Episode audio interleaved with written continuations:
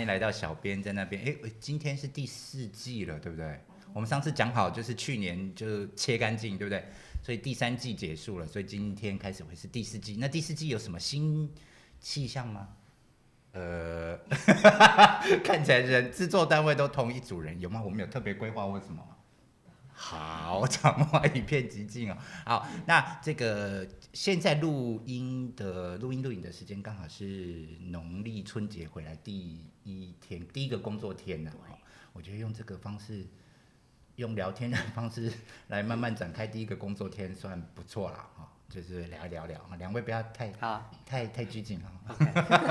好，那这个两位特别来宾呢，这个呃，今天两位都是这个小编的同事哈。然后莎拉，大家如果还认识她，莎拉回来了，我们来这个请莎拉自我介绍一下。嗨，大家好，我是那个 MSL 莎拉。那在上一季可能大家有看过，莎拉那一集其实可以拿出来再回应一下哈。那一集我们谈糖尿病，没有提到你的专门肺。的部分对不对？好像没有哈。好，不过你们你念到博士念了很多不同的东西吧？嗯，因为都是比较偏向，其实是比较偏向呃次世代定序啊。其实肺癌这这方面也是蛮蛮多是。你在讲基因定序的东西吗？哦，好，这个对很多人都是一个很很很高深的题目了哦。在就算我听过基因定序，但是基因定序里面到底在干嘛？其实我们也搞不太懂。好，好，等一下这个有时间再请 Sarah 也来跟我们分享一下。好，然后这个那我们先把第三位特别来宾请出来。好，OK，好，好。哎，等一下，我算数有问题。第三位，呃，中间来一个是。好，来，嗨，大家好，我是 Albert，那我也是 MSL。这个两位他他们在介绍的过程当中哦，你们都提到三个英文单词叫 MSL 哦。那我们等一下，其实，在上一次 Sarah 来的时候，我们就有说要针对这个题目再好好聊一下，跟大家介绍一下，在这个所谓的药业里面，这个 MSL 这个这个职位到底是在做什么哈？那我就来问问 Albert 哦，就是这个你现在有爸爸妈妈，有爷爷奶奶，那你有注意到他们这个身体的状况吗？你会因为这个比较少回家，其实你应该蛮常回家，因为中立很近哦。其实我很少回家，爸爸妈妈知道，一两个两个月多才回去一次。哦，对，但是因为他们，因为我们都有群组，所以大概他们都会跟我讲一下状况是怎样。OK，所以他们本身有什么健康上的？像像我阿公他就有中小中风过，小中风过。对，然后本身又有就是心率不整。嗯。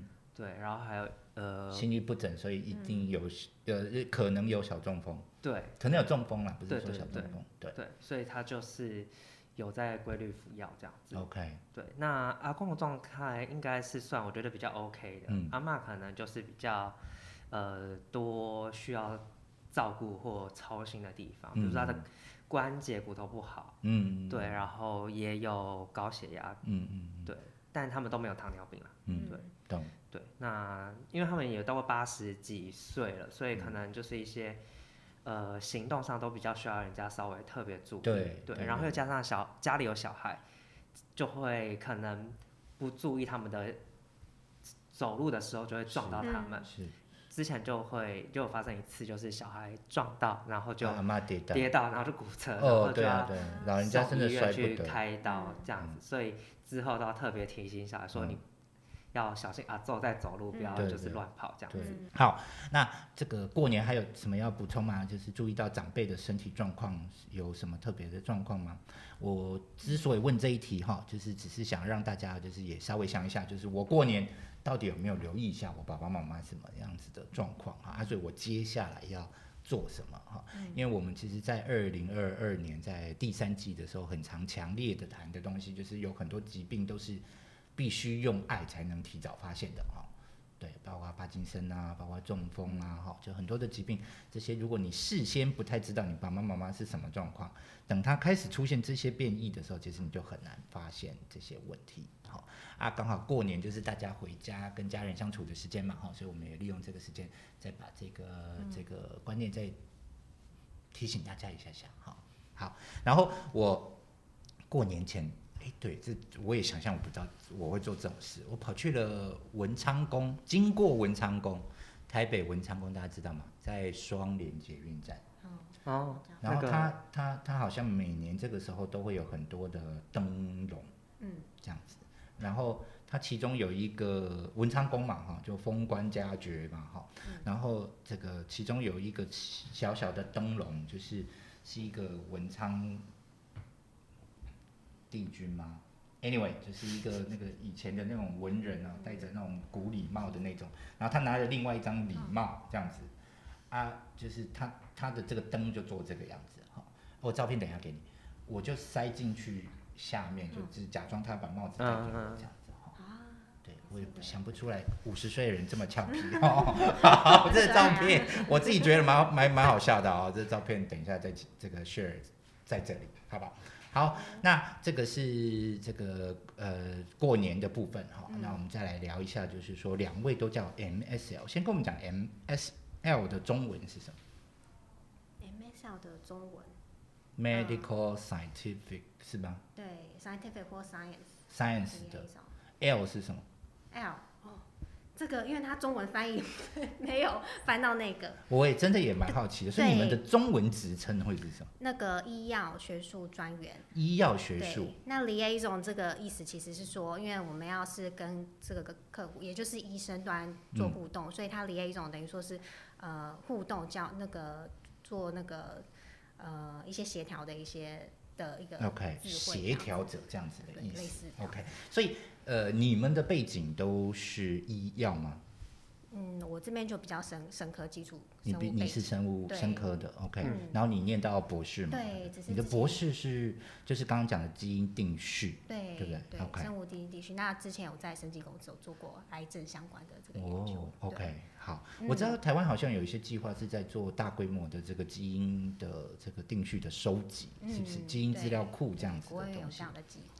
，OK，、嗯所以你的这个基因定序就是大概是在这个跟这个范畴比较相近。哦，对比其他的物物种，对，不是人类，因为是其他物种的话，不同的物种，对。OK，你也哦，所以嗯不是只有针对人类的，你还有其他物种的基因定序。对对对，因为就是比较生命科学其他物种，哇哦，对，所以也是因为机会之下来到台湾的生技公司，那研究人类的一些癌症的相关的药物，然后才进到这个嗯现在目前我在做 MSL 这个位置。OK，、嗯所以你的背景是生命科学，对对对那 Eber 吗？我的背景是药学，药学。对，OK，、嗯然后所以你们在这个针对这个药物机转啊，或者是针对这个身体机转的东西，其实是有专业背景的。嗯那所以你们现在的工作就是把在这个药业里面，或者是跟这些产品相关的知识去分享给医生，是吗？是对，算是说，呃，除了我们这边产品的这个资讯啊，或者嗯是一些我们这个这个领域的一些相关资讯给医师之外，那医师那边有什么、呃，对我们产品啊有嗯什么疑问的话呢？因为他在临床试验上会用、使用上面会会有一些 feedback 嘛，或者一些嗯得到一些问题，那我们这边也会要去跟医生做一些学术上的交流。嗯对，因为其实我觉得医生是一个很蛮不容易的工作，除了他在一开始嗯在求学时间念很长之外啊，其实就是人体的，就是包括对医对药物啊这些这个化学成分，或者是对这个这个人的这个一些身体机能啊，医学上的这个知识都是一直在发展过程当中的。所以医生其实他们这个，我觉得他们很不容易的地方是，他们其实是一个非常持续在学习的过程哈。那我也我也讲过，就是说这个这个他一到五看诊嘛哈，有时候六日都在参加一些医学性会议，我真的觉得，诶、不那个骨子里天性不认真的人，其实很难做这一行。就不是说你像我们大概就是这个。诶不对哦，这样讲说我们没有持续学习，好像也不太对哦。但是我们大概透过的学习都比较像是这个 on job 的 training，就是说是工作过程当中学到的东西哈、那呃比较不会有人是 organize 那种各式各样的学习机会给我们哈，我们除非就是自己去找。那但是医生是就是他是必须要一直这个持续的在不同的领域上去做专精跟这个新知识上的摄取，所以就是你们现在就会扮演一个资讯的提供者，甚至是协助医生去找到更这个进一步他想要解决的问题的答案，这样、嗯是吗？没错，这样这样讲是，哎，你们工作就就这样被我一句话讲完了吗？其中其中一部分其。中一部啊，来来再来讲另外一个部分会是什么？另外一部分的话，我们可以先从 Albert 他来 这段时间的那个体验。这边的话哦。是对，看看您那边有对，那呃，我们先讲一下 Albert 啊，哈对，Albert 是就是先前其实是在医院的药局对当药师，对嗯对，哎，当药师是我我自己的经验就是啊，这个好，这这个领单来了哦我就给他，是领单来了我就给他，对嗯，就是大部分大家对于药师的印象，就是在医院或者是诊所，可能就是来领药，然后我们发药给你，然后大概跟你说怎么吃、怎么吃、怎么吃，所以可能大家的印象都留在差不多这样的工作的内容当中。是，那呃，其实在这好已经十几二十年，就是台湾其实台湾都一直在做临床药学相关的东西，嗯就是会有药师也实际去跟医生查法。嗯那他因为医生不一呃，医师不一定知道所有的药品的特性跟用法，是他们大部分是专精自己的科别，都很熟悉，是所以有时候他就会需要我们提供很多资讯给他。是，跟他说，哎、这个药的特性是什么？嗯比如说这治这个病药，呃，治这个病有十五种药好了，嗯这五种药的特性是什么？那对于这个病人的状况，哪个最适合？包含健保价格，包含就是病人的呃肝肾功能的调整，或者是他可不可以用打针，还是他要用口服的？嗯那这些东西，包含我们跟护理师沟通也是，就是说你泡在这个点滴里可不可以？因嗯为有些泡在一起会结晶，嗯。有些会沉淀。嗯。那有时候护理师不是这么熟悉，嗯。那就会是由药师来提供他这样的资讯。嗯。所以呃，除了大家比较常在医院会跟药师接触，就是发药、嗯。询问以外，在住院端啊，或者是急诊等等的地方，很多都有临床药学相关的就是服务嗯。提供给医师或者是护理师等等这样子的职位。嗯，对。那因为我真的大家平常比较难看到，对这个嗯部分是确实是大家比较少看见的，然后大部分比较会常遇到的状况是住院的时候比较有机会会遇到，嗯对，尤其是住到加护病房嗯或者是一些比较专科病房。嗯那目前蛮多医院都有在推这块，就是临床药师的照护服务，嗯，就会慢慢有机会遇到这样子。懂对懂。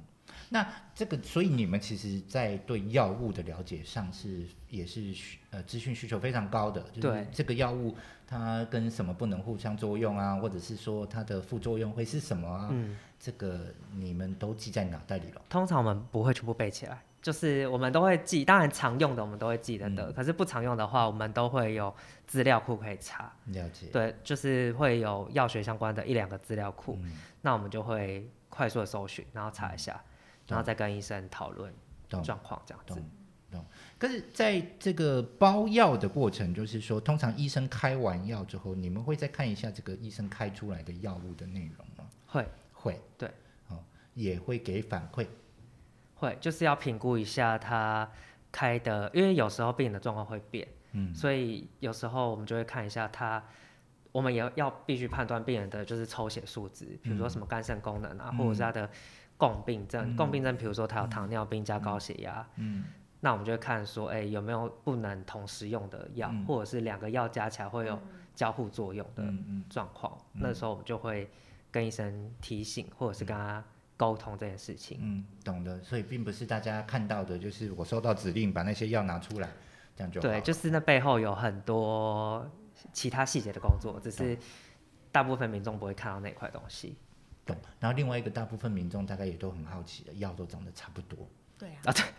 对不对？哦。对，就是形状都长得差不多，形状长得差不多，所以我们也要去辨识每个药是什么，因为有时候病人住院会带外面的用药，他就全部都朗奏会，哎，所以但是护理师不会辨识，是所以他就整包丢给药局，然后我们就必须把它辨识出来。是，可是这是一件容易的事嘛？因为有有一些药物上面确实会印印对字，但是我们也看过蛮多药物，嗯、是不印字的啊，不印字的话，我们通常都建议不要吃。就不要吃。对，因为因为就是病如果辨人不知道他吃，识不出来就不对，我们就会写无法辨识，因为嗯。病人也不知道他这是什么啊，我们也不知道，啊，嗯。吃下去到时候责任归属在谁身上就会有点困难，嗯。所以我们就会说，哎、那你辨识不出来就不要吃，嗯。我们就进来开医院知道开了什么药给你吃的这个东西来替代。所以其实也完全不会建议，就是他已经手上有药再带进来，是不是？呃，通常我们会建议带进来，哦，那 OK 我们会去评估哪些要继续用，哪些不要继续用。了解，对。趁机帮他再检视一下。对对对对对。哦，对，这样这这这，因为有时候会发现病人重复用药，嗯。就是他带了外面的药，但他吃了两种或三种一样的药。嗯。这时候我们就会跟他说，哎、这这个几个是重复的，所以嗯。请你下次回去那个医疗院所的时候，你跟医生提讲一下，你已经重复吃了，所以以后就不要再开，对对对。看就归给谁开这样。对对对，对。这个重复用药这个状况在台湾其实是是是，哎，不过我不知道这算不算民主性，反正就是你通常都不会只看一个医生嘛，尤其老人家都会小心谨慎，就是我给他一来看看家，啊问啊仔吼，哥来去看看呀，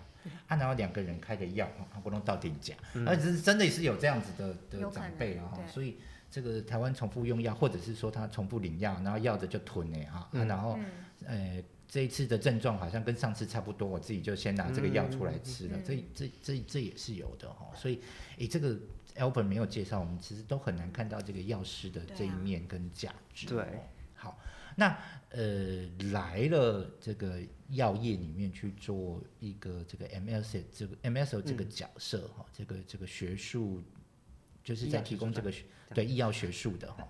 那这个对你而言，这个最大的转变算是什么？最大的转变是角色的不同，因为嗯像在医院，我是以药师的角度去跟医生对话，是那我们就会是医生就会比较只听我们的建议，对，跟知道毕竟你是医药专业，对，他就比较知道哦，我们是就是药师，我们是要跟他沟通这件事情。但因为换到药业，我们的身份就不太一样。嗯，他知道你代表的是哪一部分的嗯。产品，或者是嗯。哪一部分的治疗领域，嗯。所以有时候他在听你讲话的时候，他就不会这么的中立。嗯。对，那那个是一个比较大的挑战。嗯。但是其实大部分医生对我们的职位也蛮清楚，就是我们是沟通医药学术相关的所以他们也而且你们。是跟盈利完全切开的对，所以他们蛮愿意跟我们沟通这样的资讯，嗯只是还是会遇到某一些医生会有这样子的一些考量，嗯。会可能就不会会有那当然了，有时候就是自己医院的药师跟一个 不是跟我同一家单同一个单位的人，我可能会先嗯选择 A 或者是选择 B，嗯或多或少还是会有层次上。可是相对的，就是您这边、你们这边也会收到更多国外这个比较更先进的相关的资讯，嗯对不对？那你们是做一个转译跟嗯这个介绍的角色嘛？嗯哦，OK，好，那这个所以所以呃，你们又有专业的层面，对不对啊？比如说 Sarah 这边特别在肺部肺癌这块很专精，然后 Albert 现在是在这个糖尿病，对不对？然后还有一块是肾脏病对。OK，那这个糖尿病这个这个你自己用你这个药师的角度哦，就是嗯、糖尿病其实很多糖尿病病人啊，其实他们都是觉得我不要吃药，嗯。好、吃药害我 这个糖尿病越来越严重哈、但其实事实上是这个样子吗？呃，事实上应该要吃药比较是一个正确的做法啦，因为毕竟你吃东西吃药控制你的血糖，让它稳定，嗯。这样子对于你长期的所有的不管是器官保护，像心脏、嗯肾脏，嗯或者是你的脑血管，嗯都是一个正向的帮助。嗯所以医生如果有让你多加药或多吃药，都有可能代表是你的血糖控制不好，他才嗯会做加药跟增量的一个这样的状况。对，所以最好的方法当然是你乖乖好好按照医生开的方法吃，不要自己减量，也不要自己不吃。如果你控制都 OK 的话，医生就不会动你的药。对，可是如果你不吃，医生也不知道你不吃，医生一定觉得你都有吃，因为他，怎么又变严重了？怎么又变严重，他嗯就会加更多药给你吃，甚至要你打针。是。那这时候其实你不喜欢，医生也不喜欢，嗯。那不如一开始我们就好好的照着医医生的医嘱来服药，这样子对未来都比较好。对的，因为药物一天吃几颗啊，一天吃几次啊，多几多少次吃多少分量，其实这个都是经过设计的啦哈。那很多人其实糖尿病就是因为你的血糖一直飙高飙低，飙高飙低，飙到你的所有器官都坏掉嘛哈。那药物就是要让帮你把它拉回来，啊，你又不吃啊，所以现在好好的，等一下飙一下，啊，现在又又再吃一下，哎呦好好的，哎又再飙一下，这样其实是一样的事情，就是跟你没吃药是一样的事情。所以其实糖尿病如果医生开给你药物，而且现在的糖尿病药物安全性都非常非常高，对不对？那所以就会一直就是，其实你就乖乖配合吃而已，然后一天现在大部分都是一天一次而已嘛，哦。对，就可以控制住，那你的这个整个器官才有机会啊！你再透过生活形态的改变，去慢慢强化自己的健康，这是比较重要的哈。好，那这是针对病人的部分哈。那但是像糖尿病这一个领域哦，就是说已经这么多糖尿病相关的药物，对不对？哈，从口服的啊，然后又一直到这后面的这个胰岛素啊，这个这个通常你们会跟医生互动的部分会是哪一块？呃，现在会跟医生。互动的东西是，呃，比较常在谈器官保护的这一块。嗯嗯。对，因为过去蛮长的部分都是在谈控糖跟降体重。嗯。那最近这几年开始谈器官保护。嗯。因为我们就发现蛮多糖，呃，有最近一些新的药，对于，呃，除了可以控糖以外，可以保护心脏、肾脏。在跟医生沟通的这个。这个主要的论点是，大部分都对谈器官保护这件事情，就除了当然控糖的这一块，我们也会去谈，嗯，那我们也会多加器官保护护这件事情进来。对，这其实说真的，就是像你刚才讲，这真的就是治疗的时代上的改变，对不对？整整个糖尿病的治疗，从以前我就是单纯看什么啊，到后来我要看什么，现在看什么，其实真的是看的论点不一样，那个治疗的方法跟选择就有可能不一样。但是不是说以前的人错，而是说就随着这个大家这个对这个疾病越来越认识哦，跟这个有可能治疗方法在跑出来啊。所以看这个疾病的角度是真的会改变的。嗯，好，所以这个，所以这是目前糖尿病。那你最近也在肾脏病这个领域，对不对？对。好，那主要是因为它那个药本身是一个糖尿病的药，嗯哼，所以就是他糖尿病的人，他有很高的几率会有慢性肾脏病的状况。嗯，所以嗯这样的好处就是，除了它可以让病人稳定控糖以外，它也可以在保护你的肾脏，嗯，对，它就是一个有点像回圈的概念，嗯嗯对，就是我们都是因为一开始大家都在，呃，应该说控糖还是最基本要做事情，但做这件事情的好长远的好处就是预防他的心脏，还有预防他的肾脏或者是神经的病变，嗯，这是他们最后的目标，嗯，但当然最基本是控糖。只是最近我们开始发现一些新药，它除了控糖，它还会保护肾脏。对，主要是因为这些疾病是连在一起的，对对不对？好，就是因为它糖尿病的关系，所以造成它的肾脏病有问题，或者是它肾脏病有问题，造成糖尿这块也有问题。有没有 vice versa 我不知道哈，但是就是这些疾病其实基本上是有联动关系的，所以。这个某一个对糖尿病有用的药物，是不是对肾脏病说不定也有用？哦，这是大概是这几年在医学在发展的过程。但是目前的治疗啊，系统啊，就是我们都是专科别嘛。我糖尿病的医生我就看糖尿病，我肾脏病的医生我就看肾脏病。所以这个导致一个就是。医学发展，然后就遇到体制上目前是这个样子啊，所以这个体制会不会慢慢变，这个也是值得这个讨论的哈。那但是显然就是这个 MSL 这个的角色，其实就在这一块也扮演一些非常重要的这个发展的过程上的一个重要的角色。我的我刚这句话到底在讲什么？好，那那这个是肾脏病的部分。然后那今年这个。接下来想要邀请 Aber 哈，这个下次再回来带帮我们带几个主题回来分享一下，好不好？第一个，我们来谈谈什么是肾脏病，好不好？我对台湾肾脏病的治疗最大的不是治疗，我讲卫教哈。我最大的诟病是谈肾脏出问题，下一步全部讲洗肾。嗯，我觉得这是台湾一个这个，因为说真的是台湾洗肾人口很多，所以过往的他这个肾脏病的这个。卫教的内容大概都是有一些这个洗肾啊，或者是在这个这个负责洗肾相关的这个这个单位做出来的哈。那我觉得这不是肾脏病的胃教。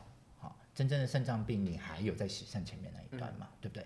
啊，怎么让就是你不可能一肾脏病就洗肾嘛？对不对？啊，你怎么让你有了肾脏病之后还能继续的尽可能的不洗肾？我觉得这块会教内容是空的，所有人都跟你讲你要吃什么或者是什么，可是事实上我们都知道，就是我常讲医疗是一条线嘛，哈，除了在这个生活的这一块，就是这个呃这个健康促进这一块。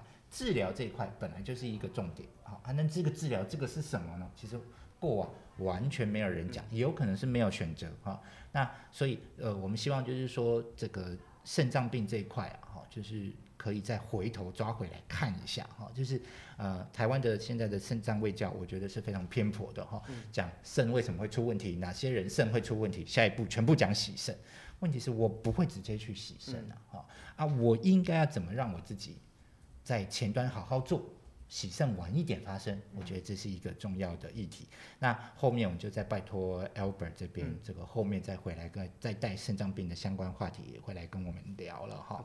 然后另外一个就是来聊聊看，就是肾脏病跟糖尿病跟这个心衰竭之间的共病，好不好？哈，因为这个大概就是会是一个比较新潮的这个这个医学的论点，哈。好，所以。呃，这个节目一开始大家都不知道有这个铺陈，我们会讲到这里来，后来发现是一件很重要的事情。哈，好，那 Sarah 呢？这个在肺癌的部分呢，你们通常会是怎么样子跟医生在做互动？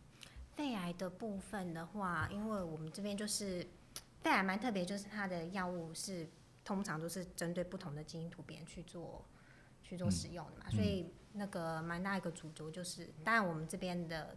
那个药物的部分就是特别针对一个基因突变，那针对这个基因突变，那有什么样的，比如说跟其他的药物有什么差异性啊，或者是说我们有什么样的一个呃上市后的一些 face four 或是一些真实世界数据的新的资料，我们都会带最新的资料跟去医生去沟通。你特别提到一个真实数据，对真实世界的数据，这个。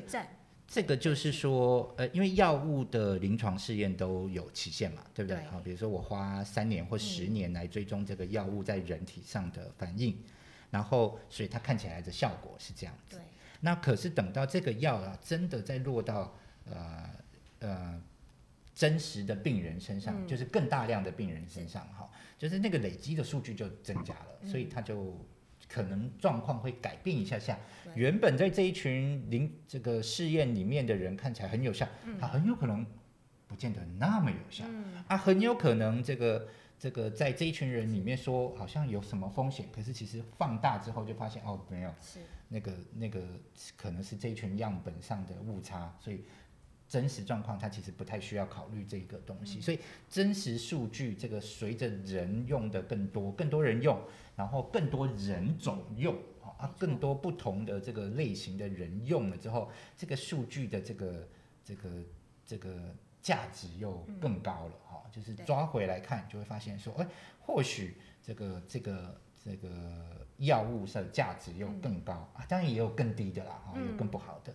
然后也有可能就会发现说，哎，啊，好像这一群人吃一吃某一个问题，好像也解决了啊。只是所以这个刚刚讲的共病就是从这一块来的嘛。哈，所以你们其实，在做癌症的人，其实是非常依靠数字的，对不对？对，就是数字方面，那个医生们他们对这一块还是蛮看重的。嗯。那除了真刚刚提到说真实世界这个证据之外，那真实世界证据它。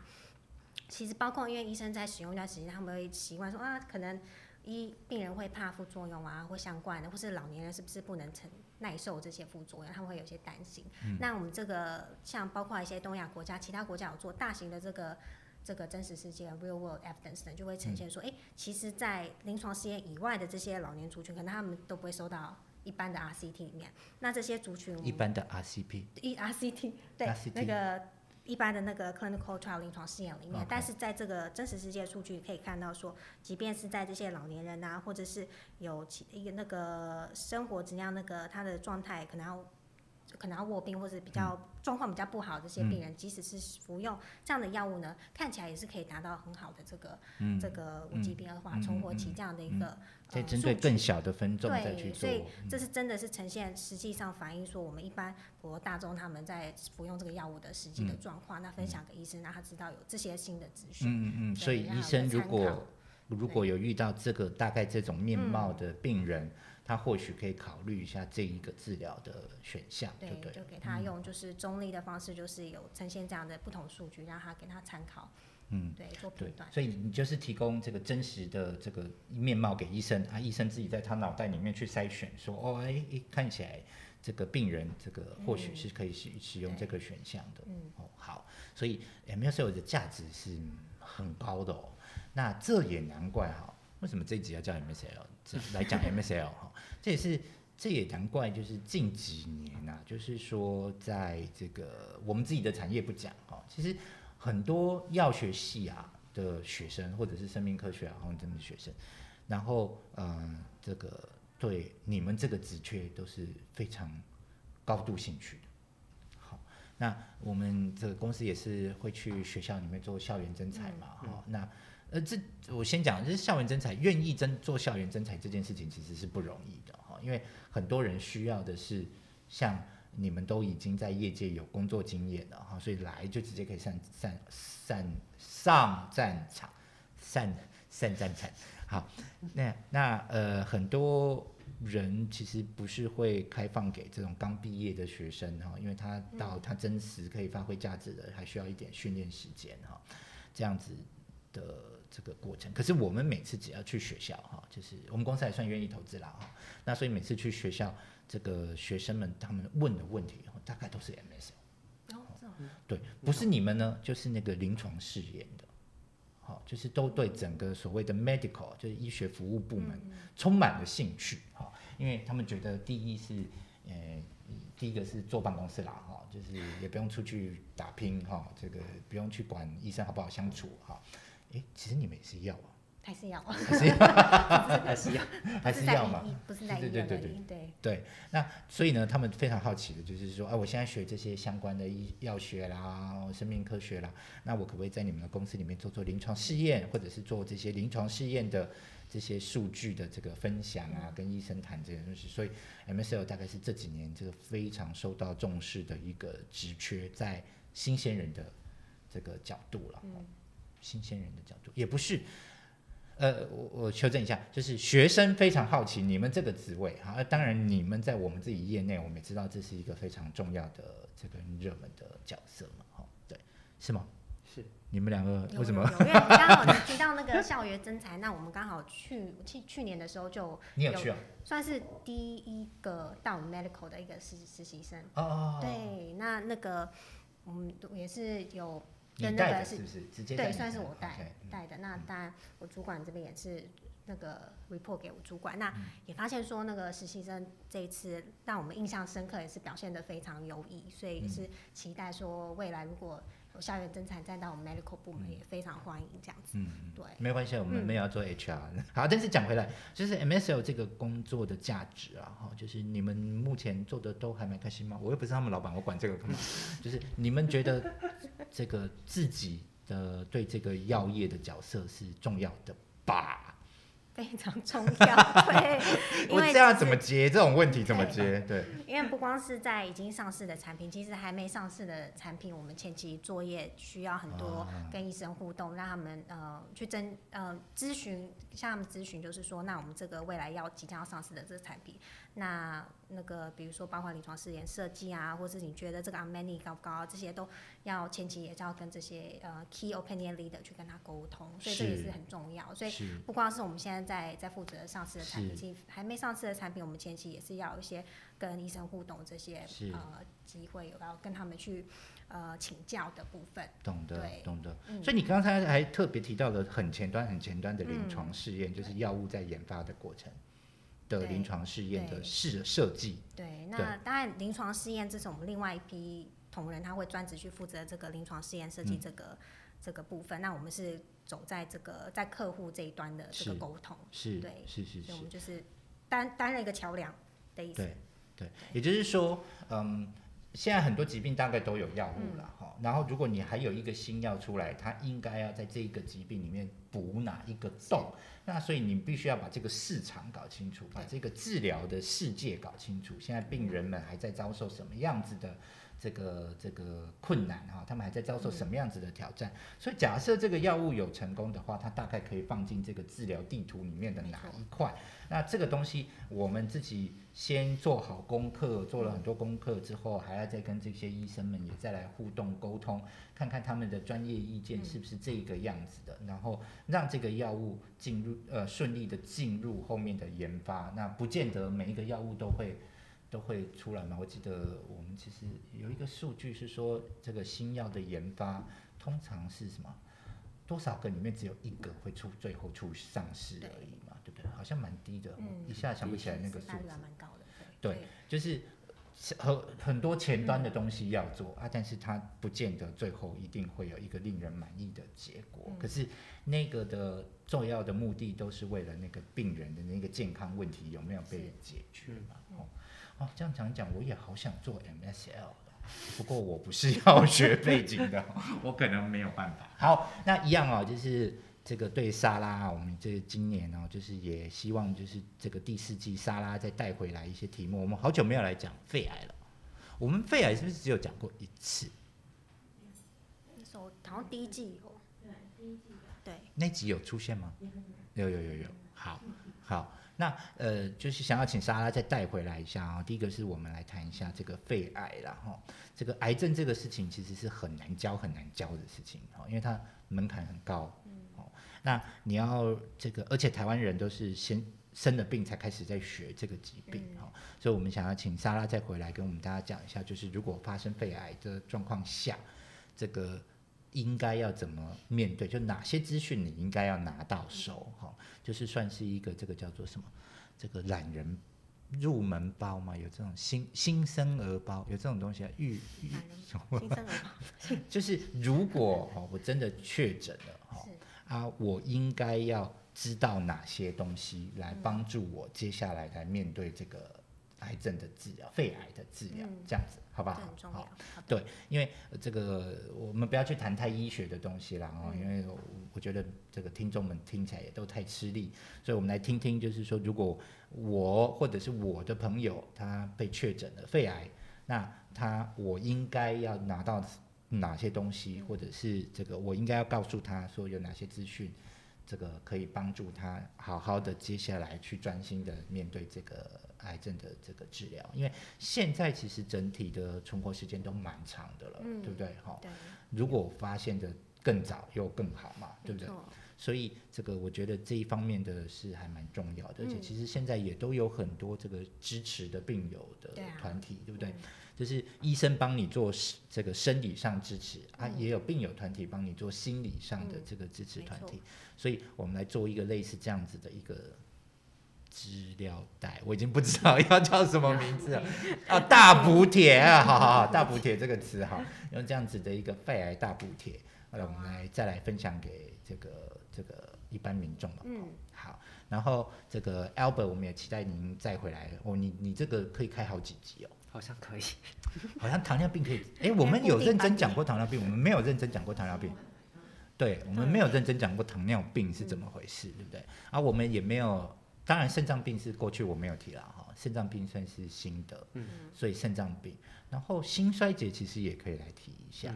啊，这三个啊，再提一下这三个之间的关系也可以哦，我感觉你可以做个，好了，今年一半切给他，每上半年每集都发他哈，loading 也是很大。哈。对，那就是跟民众介绍一下，就是跟听众介绍一下，就是说这个疾病到底是怎么回事，我们应该怎么去面对它了哈？呃，就就怎么发生的，就我觉得那个那个只要讲到重点就好了，教大家怎么去面对这个疾病，证明这个面对这疾病应该有的观点，我觉得这是我们比较重要需要带给大家的。那如果这个这个。这个镜头前面的这个或者是听众哦，就是如果你对刚才提到的肺癌啊、肾脏病、糖尿病、心衰竭哈这几个疾病，你有特殊的问题的话哈，那就欢迎留言给我们，我们下次请这个莎拉跟 Albert 再回来的时候呢，这个再跟大家做分享哈。好，非常谢谢大家，拜拜。拜。拜。